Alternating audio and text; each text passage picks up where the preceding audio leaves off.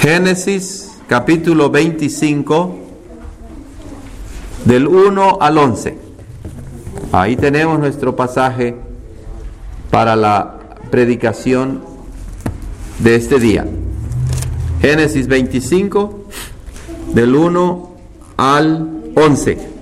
Vamos a pedir a todos los niños que ya saben leer que cojan sus Biblias y encuentren Génesis 25 del 1 al 11. Voy a leer la palabra del Señor y escuchamos con atención y reverencia. Esa es la palabra santa de Dios.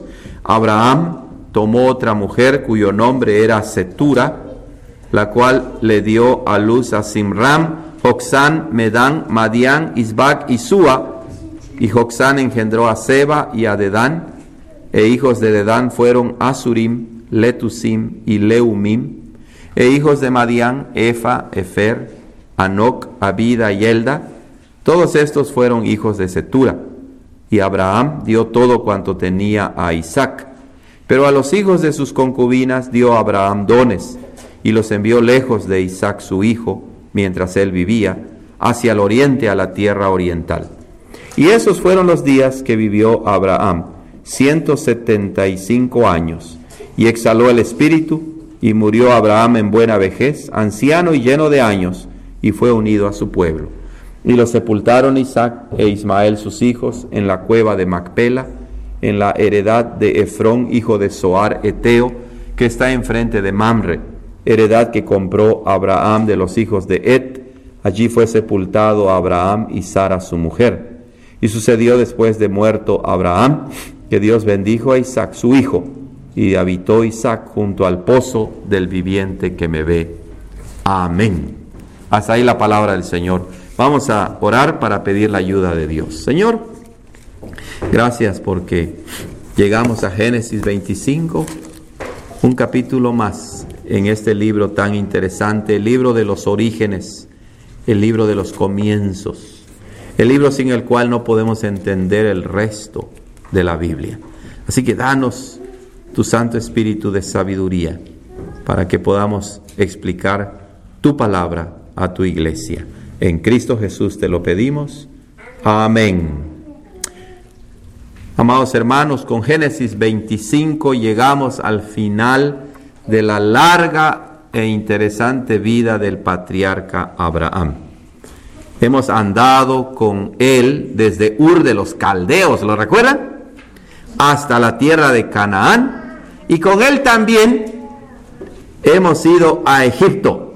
¿Se acuerdan niños? Que viajamos a Egipto con Abraham.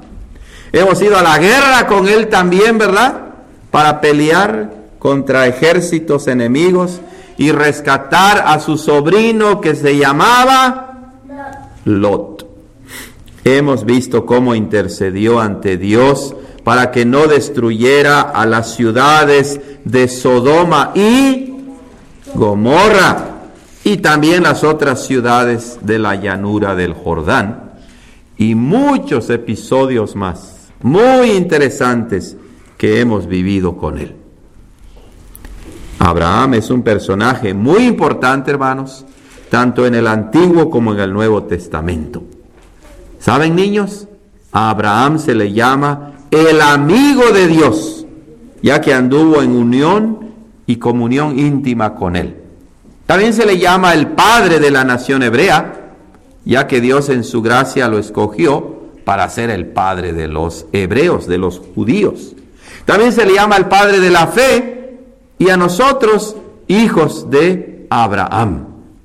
Es más, el evangelista Mateo llama a Jesús hijo de David, pero también hijo de quién? De Abraham. En, el Nuevo Testamento, hermanos, Abraham es el personaje más citado tan solo por debajo de Moisés. Pero todo lo que Abraham era, lo era solamente por la gracia de Dios. Tan grande como era Abraham, llegó el fin de su vida terrenal. Y a esto nos dirigimos hoy, siguiendo nuestro pasaje eh, Génesis 25 del 1 al 11. Vamos a ver cuatro puntos, hermanos, Y vamos a empezar con el primero que se titula El segundo matrimonio de Abraham. Así se llama el primer punto. El segundo matrimonio de Abraham.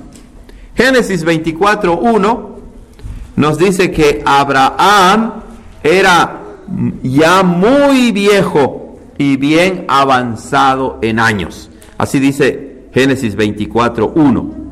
Y tal vez pensaba que pronto moriría, por lo cual tuvo que hacer planes para casar a Isaac. ¿Se acuerdan que hablamos de eso? Quien ya tenía 40 años. De hecho, él era tan viejo que el apóstol Pablo dice en Romanos 4:19 que cuando nació Isaac, 40 años antes, cuando Abraham tenía casi 100 años, dice el apóstol Pablo que su cuerpo estaba ya como muerto. Así dice. Ya su cuerpo estaba como muerto. De modo que, hermanos, si al nacer Isaac, Abraham tenía 100 años y cuando Isaac se casó, él ya tenía 40, entonces en nuestro pasaje de hoy, Abraham ya tenía al menos 140 años. ¿Escucharon niños? Abraham at this time he was at least 140 years old. Imagínense, 140 años. Por eso es sorprendente que Génesis 25.1 diga, Abraham tomó otra mujer. Imagínense. Sí, a los 140 años, Abraham se casó otra vez. ¿Quién pensará casarse a esa edad, hermanos? Para empezar, ni llegamos, ¿verdad? Ahora bien, algunos suponen que Abraham se casó con Setura, así se llamaba la segunda esposa, antes de que Sara muriera. Otros dicen que se casó con Setura después de la muerte de Sara. Yo me inclino a pensar que efectivamente Abraham se casó con Setura después que murió Sara. Pero no debemos sorprendernos solamente de que a la edad de 140 años Abraham se casó por segunda vez, sino que debemos pensar cómo su segundo matrimonio se relaciona con el pacto que Dios hizo con él. Primero, leemos en Génesis 15 del 5 al 6 que Dios le prometió que sería el padre de muchedumbre de gentes, que lo multiplicaría en gran manera y haría naciones de él. No una nación solamente, sino naciones de él y reyes saldrían de él. Es decir, Dios le había prometido que no solo sería el padre de la nación hebrea, sino de muchas naciones más. Así pues, al tomar a Setura por mujer, era la forma en que Dios estaba cumpliendo su promesa de hacerlo el padre de muchas naciones. Se nos dice en Génesis 25, 2, hermanos, que con Setura Abraham tuvo seis hijos seis hijos. Si a estos seis añadimos a Ismael y a Isaac, entonces llegamos a la conclusión de que Abraham en realidad tuvo cuántos hijos? Vamos a ver si los niños nos están siguiendo. Six plus two, ocho, ¿verdad? Tuvo seis hijos con Setura y ya había tenido a Ismael y a Isaac. Entonces Abraham tuvo ocho hijos. Así pues, Abraham es el padre de la nación hebrea por medio de Isaac. Por medio de Israel llegó a ser el padre de los árabes. Porque Ismael es el padre de los árabes.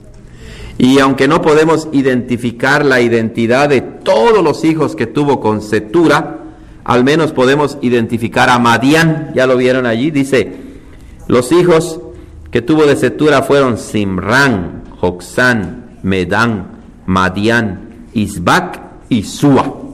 ¿La vieron? Pero sí identificamos al menos a quién, a Madián, ¿verdad? Y Madián fue el padre de los Madianitas, una nación conocida en el Antiguo Testamento. De los demás hijos que tuvo con Setura, la mayoría de los comentaristas, hermanos, los identifican con tribus o naciones que habitaron en la península de Arabia. Por eso dice en el versículo 6 que mientras Abraham vivía, él envió a los hijos de sus concubinas lejos hacia el oriente, a la tierra oriental. Y de acuerdo a la ubicación de Canaán, la tierra oriental se refiere a la península arábiga, al área de Arabia. De modo que entonces, hermanos, eh, Dios hizo a Abraham el padre de muchas naciones. Entonces Dios, Abraham se casa con Setura para que así se cumpliera lo que Dios le prometió en Génesis 15, de hacerlo el padre de muchas naciones. Bueno, respecto a su segundo matrimonio con Setura, también debemos notar lo siguiente. La fortaleza para casarse a la edad de 140 años y poder engendrar seis hijos más fue definitivamente un acto milagroso y poderoso de Dios en la vida de Abraham. Humanamente hablando, hermanos, Abraham ya era muy viejo y sin fuerzas. Es más, ya vimos que Pablo dice en Romanos 4:19 que si a los 100 años el cuerpo de Abraham estaba ya como muerto, ahora imagínense a los 140 años. O sea que definitivamente Abraham en sí mismo y por sí mismo no podía hacer nada para que Dios cumpliera su promesa de hacerlo el padre de muchas naciones aparte de Israel. Dios mismo tenía que intervenir, como siempre lo hace, para cumplir su promesa. Y lo hizo precisamente cuando Abraham no tenía ninguna posibilidad de aportar nada. Eso quiere decir que toda la gloria es para quién? Para Dios. Así lo aprendemos de Pablo también en 2 de Corintios 12, 9, cuando el Señor Jesús le dijo a Pablo, bástate mi gracia, porque mi poder se perfecciona ¿dónde? En la debilidad. Y eso fue lo que pasó con Abraham.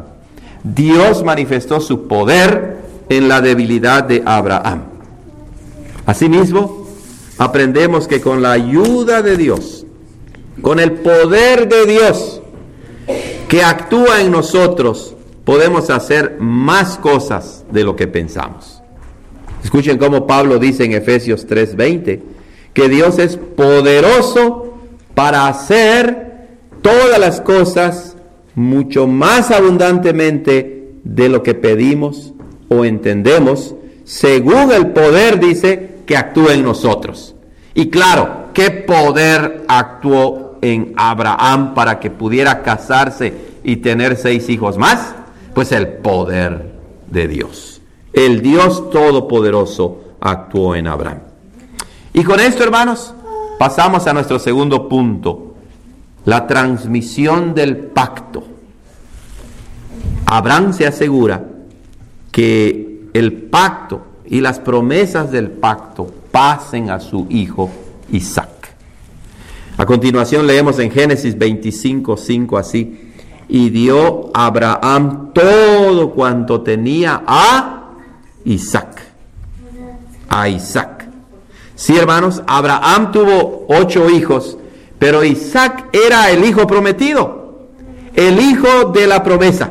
Es decir, el hijo a través del cual el pacto de Dios y sus promesas serían transmitidos a todos los descendientes del patriarca, de generación en generación, hasta que naciera el último y verdadero hijo de Abraham, el Señor Jesucristo. Por esta razón, Abraham amaba a Isaac de una manera especial, a pesar de que también amaba a sus demás hijos.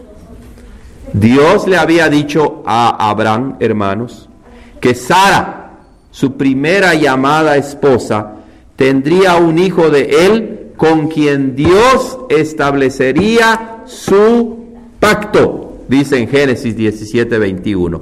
Dice, Sara tendrá un hijo tuyo y con él estableceré mi pacto.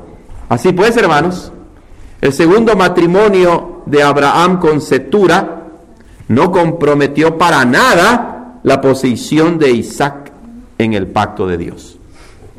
Dios le había dicho que Isaac era el hijo del pacto y sus demás hijos no iban a comprometer esa posición que Dios le había dado a Isaac.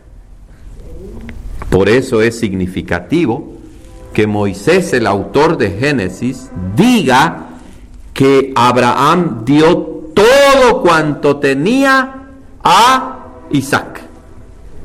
Él era el hijo a través del cual se formaría la nación de Israel y sus descendientes, hermanos, conquistarían la tierra de Canaán en tiempos de Josué y a través de quien un día nacería el Señor Jesús. Solo había una simiente santa y esa simiente o descendiente era Isaac. Por eso, Pablo el apóstol puede decir en Gálatas 3:16, ahora bien, dice el apóstol Pablo, a Abraham fueron hechas las promesas y a su simiente. No dice y a las simientes como si hablase de muchos, sino como de uno, y a tu simiente, la cual es Cristo. Esas palabras de Pablo muestran adicionalmente por qué Abraham dio todo a Isaac. Porque Isaac en realidad apuntaba a quién? A Cristo. Isaac era una figura, un tipo de Cristo. Ahora bien, hermanos, niños, ¿amaba Abraham a sus demás hijos? Amaba a Ismael, amaba a Simram, a Joxán, a Medán, a Madián, a Isbac y a Sua. ¿Sí los amaba también?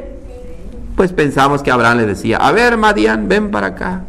A ver Isbac, ven para acá. A ver Sua, ven para acá. Y los quería mucho. Y los abrazaba y los besaba. Pero un padre que ama, también ama cuando corrige a sus hijos, ¿verdad? También si se portaban mal, no solo le daba sus nalgadas a Isaac, sino también a los hijos de Setura.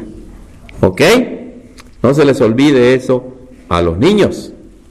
Bueno, entonces, claro que sí. Abraham es un ejemplo de un padre amoroso, bueno y generoso con sus hijos. Dice Génesis 25, 6, léanlo. Pero a los hijos de sus concubinas, Agar y Setura, dio Abraham dones.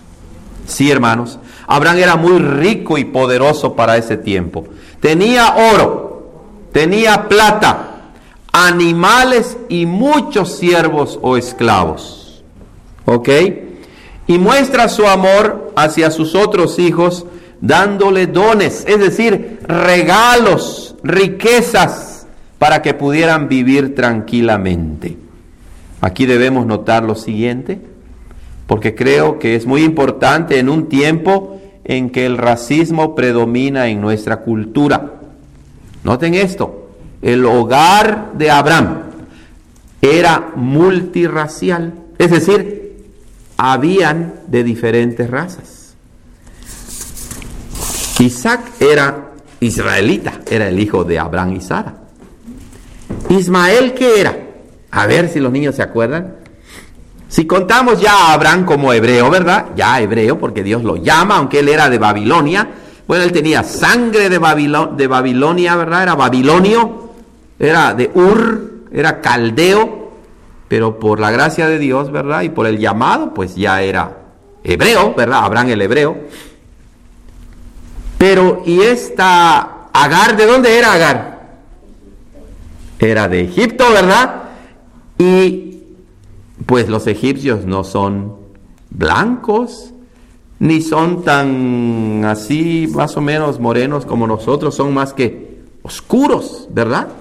Entonces, muy probablemente este Ismael pues era de piel oscura. Entonces ahí estaba Isaac de un color, ahí estaba quién? Ismael de otro color. ¿Y Setura de dónde era? Pues no se nos dice, pero era una esclava. Y recuerdan que Abraham adquirió muchos esclavos ¿dónde? En Egipto, ¿verdad? En Egipto. Entonces, ¿se dan cuenta?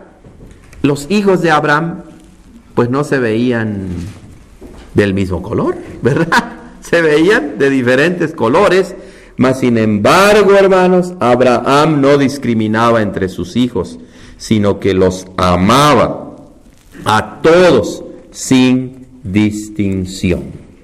Eso es muy importante, hermanos, porque, como dijimos, vivimos en una época en que despreciamos a los que no son de nuestro color o raza, ¿verdad? Abraham es un ejemplo de no discriminar entre nuestros hijos. ¿Ok? Los papás, las mamás, pues no debemos decir yo quiero más a este que al otro, ¿verdad? Bueno, a veces bromeando decimos, ven aquí Francisco, ven aquí Santiago, ven aquí Itan, tú eres mi hijo que quiero más. ¿Verdad? Y entonces los otros se molestan. Pero no, un padre y madre cristianos aman a todos por igual. Y recuerden niños, que amar significa también que la mamá a veces agarra la chancla, ¿verdad? También eso incluye. Muy bien, entonces, hermanos, nuestro Dios es un Dios que no hace acepción de personas. ¿A quién creen que ama más a Dios? ¿A los negros o a los blancos? Ah, a los blancos dijeron, válgame. ¿A quién creen que ama más a Dios? ¿A los morenos o a los amarillos? Ah, no, no, no, no, estos niños no han entendido el mensaje todavía, ¿verdad? Entonces, la Biblia dice que Dios no hace acepción de personas. ¿Ok? Pero a pesar de ello, hermanos, y debido al pacto que Dios estableció con Abraham, Isaac ocupaba un lugar especial en la vida de Abraham, en el corazón de Abraham. Ahora bien, si Abraham dio dones, regalos, posesiones a sus demás hijos y los envió lejos de Isaac, pero los envió con riquezas para que pudieran vivir bien, ¿Qué significa que Génesis 25, 7 entonces diga que Abraham dio todo cuando tenía Isaac? O sea, si le dio muchos regalos a sus otros hijos, ¿por qué dice que le dio todo cuanto tenía Isaac? Buena pregunta, ¿verdad? Me parece que todo aquí significa el santo pacto que Dios estableció con él y sus promesas y bendiciones. Sí, para Abraham lo más importante era que Isaac fuese el recipiente del pacto y sus promesas, un hijo del pacto. Eso era todo para Abraham. Eso era lo que él deseaba para Isaac. La realidad y la doctrina del pacto son muy apreciadas en la iglesia reformada, en nuestras iglesias reformadas. Aunque otras iglesias cristianas creen en alguna versión del pacto, es la iglesia reformada la que ha estudiado, profundizado y entendido mejor esta preciosísima doctrina. Veamos aquí un aspecto crucial del pacto de Dios. El pacto de Dios fue hecho con Abraham y toda su familia.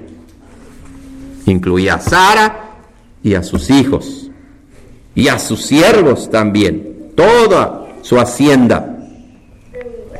Pero no solo eso, sino que el pacto incluía a los descendientes de Abraham, a sus hijos, a sus nietos, a sus bisnietos, tataranietos y hasta mil generaciones, de modo que hasta nosotros el día de hoy, si creemos en Cristo, hermanos, somos hijos espirituales de quién? De Abraham. Así pues, la doctrina bíblica del pacto es una doctrina en la que aprendemos que Dios entra en pacto no solo con individuos, sino con familias enteras y con todos nuestros descendientes. Por eso es que en nuestras iglesias reformadas enseñamos que la fe cristiana no debemos individualizarla o personalizarla tanto al grado que olvidemos el elemento familiar y generacional del pacto de Dios. Esto es importante al vivir en una época en donde la gente vive y practica un cristianismo individualista e independiente de la iglesia, de la familia. Les gusta el lema, la fe cristiana es una relación entre yo y Jesús solamente. Bueno, esa es una verdad a medias, hermanos. Y si nos quedamos con esa versión de la verdad, terminamos en realidad creyendo una mentira. Cierto, la fe cristiana es personal, pero es más que eso. Abarca mi matrimonio, abarca mi familia, abarca a mis hijos, a mis nietos, tataranietos, todos los que Dios me dé. Qué bendición que Dios en su pacto no fuera, no deja fuera ni nuestros matrimonios, ni nuestras familias, ni a nuestros descendientes. ¿No es eso hermoso? Y con eso llegamos, hermanos, a la muerte de Abraham. Pero un dato más que se me olvidó poner en mi sermón. Un dato más. Abraham se asegura que el pacto se transmita a, Isaac y a su descendencia. Pero ¿qué hace cuando le da regalos a sus hijos, a sus otros hijos? Los envió lejos de quién? De Isaac. Abraham removió todo posible obstáculo, impedimento. Lo alejó de aquello que pudiera ser una causa de tropiezo. Y la doctrina del pacto, entre otras cosas, también significa que vamos a proteger a nuestros hijos de todas las tentaciones. ¿Verdad? Vamos a guiar a nuestros hijos para que tengan comunión con otros hijos del pacto con otras familias cristianas y no los vamos a exponer a las tentaciones. con esto llegamos a la muerte de Abraham. Leemos en Génesis 25 del 7 al 11 que Abraham murió. Pero su muerte es introducida así. Dice así. Y esos fueron los días que vivió Abraham. 175 años y exhaló el espíritu y murió Abraham en buena vejez, anciano y lleno de días, y fue unido a su pueblo. Así lo dice. Cuando Abraham salió de Ur de los Caldeos tenía 75 años. Y cuando nació Isaac ya tenía 100. O sea que había vivido 25 años en Canaán hasta que nació Isaac. Ahora bien, si a los 100 le agregamos 75, nos da 175. Eso quiere decir, hermanos, que nótenlo bien, Abraham anduvo como un peregrino en la tierra de Canaán durante 100 años. Imagínense, 100 años. Era tan viejo que si cuando Isaac se casó él tenía 140, vivió 35 años más, imagínense. Por esa razón, hermanos, Muchos comentaristas de la Biblia creen, y pienso que con verdad, que Abraham vio a sus ocho hijos crecer. Pues de seguro vio a Isaac, a Ismael y después a los hijos de Setura. Pero no solamente eso, sino que Abraham también es posible que haya visto a sus nietos, a los nietos de Ismael, que tuvo de Ismael, y conoció probablemente a los hijos de Isaac. ¿Quién eran los hijos de Isaac? ¿Quién? Jacob y Esaú. Entonces es posible que Abraham recibió esa bendición, hermanos. En efecto, Dios le dio una larga vida al patriarca. Pero solo se trata de una larga vida. La larga vida de Abraham fue en primer lugar un regalo de Dios, hermanos. La vida en sí misma es un regalo de Dios para todos. Pero particularmente cuando se tiene una vida tan larga como la de Abraham, podemos decir que Dios nos ha dado muchos años de vida. Primero. Segundo, la larga vida de Abraham que Moisés se aseguró de registrar aquí, porque la repite, hermanos, la, repite en dos versículos. Noten cómo dice ahí en el versículo 7, fueron 175 años. Y luego dice en el 8, y murió Abraham en buena vejez, anciano y lleno de años, y fue unido a su pueblo. En dos versículos Moisés registra la larga vida que Dios le dio a Abraham. ¿Por qué? La respuesta es porque la vida larga que Dios le dio a Abraham es un cumplimiento de una promesa del pacto que Dios le hizo. Porque dice en Génesis 15, 15 que Dios le dijo, y tú vendrás a tus padres en paz en primer lugar, y serás sepultado en buena vejez. Y esto es lo que vemos en nuestro pasaje que ocurrió a Abraham. Murió en paz y en buena vejez. Todo esto entonces era cumplimiento de las promesas del pacto. Toda la vida de Abraham giraba en torno a qué? Al pacto de Dios. Pero por otro lado, hermanos, a pesar de la larga vida que Dios le dio a Abraham, llegó el día en que murió. Abraham, por muy importante que haya sido, era un ser humano temporal y finito, no era eterno. Nació y murió. Noten cómo Moisés en tres partes describe la mortalidad de Abraham en Génesis 25.8. Dice así, y exhaló el espíritu y murió y fue unido a su pueblo. ¿Ya vieron? Son las mismas palabras que describen la muerte de Ismael, su hijo, en el versículo 17. Ahí dice, y exhaló el espíritu de Ismael y murió y fue unido a su pueblo. ¿Ya vieron?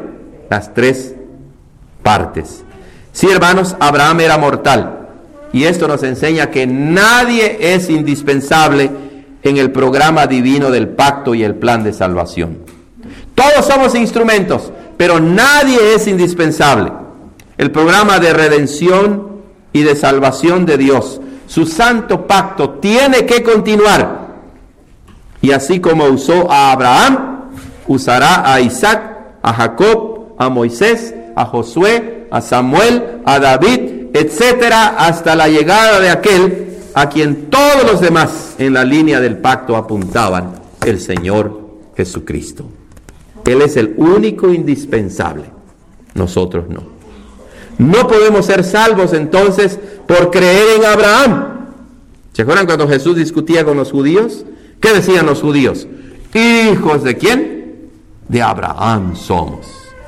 No podemos ser salvos por creer en otro personaje bíblico, sino solo en Cristo.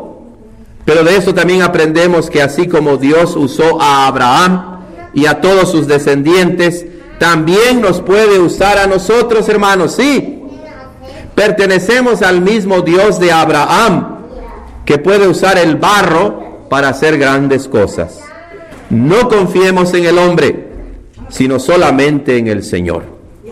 No olvidemos, hermanos, que así como nos ha usado para formar nuestra pequeña congregación, Dios también puede usar a nuestros hijos para que cuando nosotros no estemos aquí, ellos sigan portando la estafeta del Evangelio. Y después de ellos, nuestros nietos, bisnietos y tataranietos. Entonces la doctrina del pacto incluye eso. Dios usa a hombres y mujeres y se asegura de que el Evangelio vaya de generación en generación. Pero hermanos, muere finalmente Abraham. Y sucede que cuando muere alguna figura tan cimera, tan importante como Abraham, en casi cualquier ámbito de la vida, la gente queda en la penumbra, ¿verdad? En la incertidumbre, en la duda de saber qué pasará ahora que dicha persona ya, ya no está con nosotros. Y pienso, hermanos, que las grandes figuras, ¿verdad? Pues deben ser apreciadas, honradas y celebradas, pero nunca debemos poner nuestra fe y esperanza en ellas, como si Dios estuviese atado de manos sin saber qué hacer porque cierta persona ya murió. Niños, ¿saben que murió un señor que jugaba muy bien al fútbol? ¿Cómo se llamaba? Pelé, ¿verdad? Ya se murió de viejito y mucha gente, ay, Pelé, ¿verdad? Ay, ¿y si ya no va a jugar Messi? ¿Verdad? O en el Real Madrid, no. ¿Y si se va Modric? ¿Verdad? O Ronaldo ya no está. Bueno, todo eso, ¿cierto o no? Aunque parece broma, pero refleja cómo ponemos nuestra confianza en quién. En las personas. ¿Y si se muere el pastor Valentín? Del pastor Rubén no lo vamos a decir. ¿eh? ¿Qué vamos a hacer? ¿Qué va a pasar? ¿No? Ponemos nuestra confianza, aún sin darnos cuenta, en el hombre. ¿Y cómo dice Jeremías 17, 5 y 7? Maldito el hombre que confía en quién? En el hombre. Y pone carne por su brazo y su corazón se aparta de Jehová. Mas bendito el varón que confía en Jehová y cuya confianza es Jehová. ¿Qué hará ahora Isaac?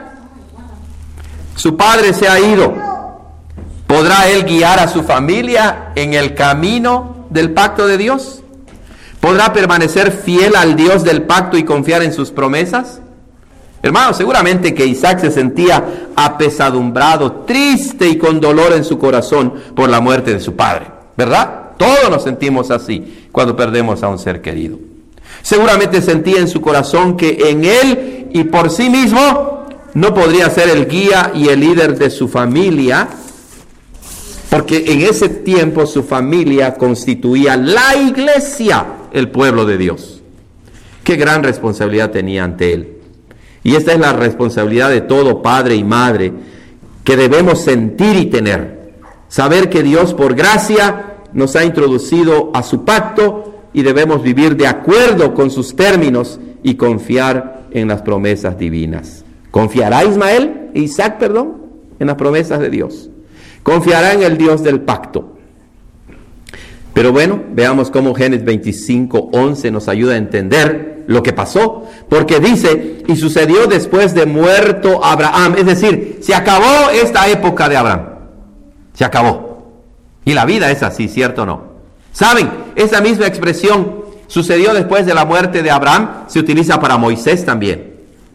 Allá en Josué 1.1 dice, aconteció que después de la muerte de Moisés, siervo de Jehová, ¿ya lo vieron? Es la misma frase. Nos indica que, hermanos, llegó el fin de una era en la historia de la redención, en la historia del pacto de Dios con su pueblo. Pero además significa que cuando termina una época, empieza otra. El pacto de Dios tiene que seguir, no se detendrá, gracias a Dios. ¿Verdad? Murió Abraham, Dios siguió actuando con su pueblo. Murió Moisés, Dios siguió actuando con su pueblo. Muere un ser querido, hermanos, tengan la seguridad que Dios nos sostendrá y nos preservará para seguir adelante. Gloria a Dios por eso. Amados hermanos, pero dice Génesis 25, 11 al final, que después de la muerte de Abraham, Dios bendijo a Isaac. Sí, Dios bendijo a Isaac. Y eso era todo lo que necesitaba. La bendición de Dios. Sin la bendición del Señor del pacto, sin sus beneficios, sin su provisión, sin su compromiso y fidelidad a su pacto, simplemente no podemos hacer nada. Como dice el Salmo 127.1? Si Jehová no edificare la casa, como dice, en vano trabajan los que la edifican. Si Jehová no guardare la ciudad, en vano vela la guardia. Así es, cada creyente debe saber y aceptar esta realidad enseñada en la palabra de Dios. No podemos hacer nada sin la bendición de Dios. Es lo que más debemos desear en la tierra. La debemos desear porque dice Proverbios 10:22, la bendición de Jehová es la que enriquece y no añade tristeza con ella. Nuestro deseo debe, saber, debe ser también el del salmista en el Salmo 73. ¿A quién tengo yo en los cielos sino a ti? Y fuera de ti, nada deseo en la tierra. Mi carne y mi porción desfallecen, mas la roca de mi corazón y mi porción es Dios para siempre. Por otro lado, hermanos, vemos el compromiso de Dios con su pueblo, ¿cierto o no? Dios está comprometido, hermanos, con su pacto, con su pueblo. Así como él bendijo a Abraham, bendijo también a quién? A Isaac. Y en eso radica la permanencia, la solidez, la continuación del pacto de Dios. Que tenemos a un Dios comprometido con su pacto, a un Dios que cumple sus promesas. Pero me llama la atención que Moisés dice que Dios bendijo a Isaac. Y en ese tiempo Dios se manifestaba de manera visible, ¿verdad? A Abraham lo hizo varias veces. Muy probablemente lo hizo también con Isaac. Isaac necesitaba la confirmación de Dios. Y él se manifiesta a Isaac y lo bendice. Una vez más vemos ese aspecto generacional del pacto, de una generación a otra, así como Dios bendijo a Abraham, bendice a Isaac bendijo a Jacob, bendijo a Moisés, bendijo a Josué y nos ha bendecido a nosotros de una manera especial. ¿En quién? En nuestro Señor Jesucristo. Y Pablo dice allá en el Nuevo Testamento que en Cristo Jesús todas las promesas de Dios son siempre sí y amén por medio de nosotros para la gloria de Dios. Dios fortaleció a Abraham para casarse a los 140 años. Hizo grandes cosas con él.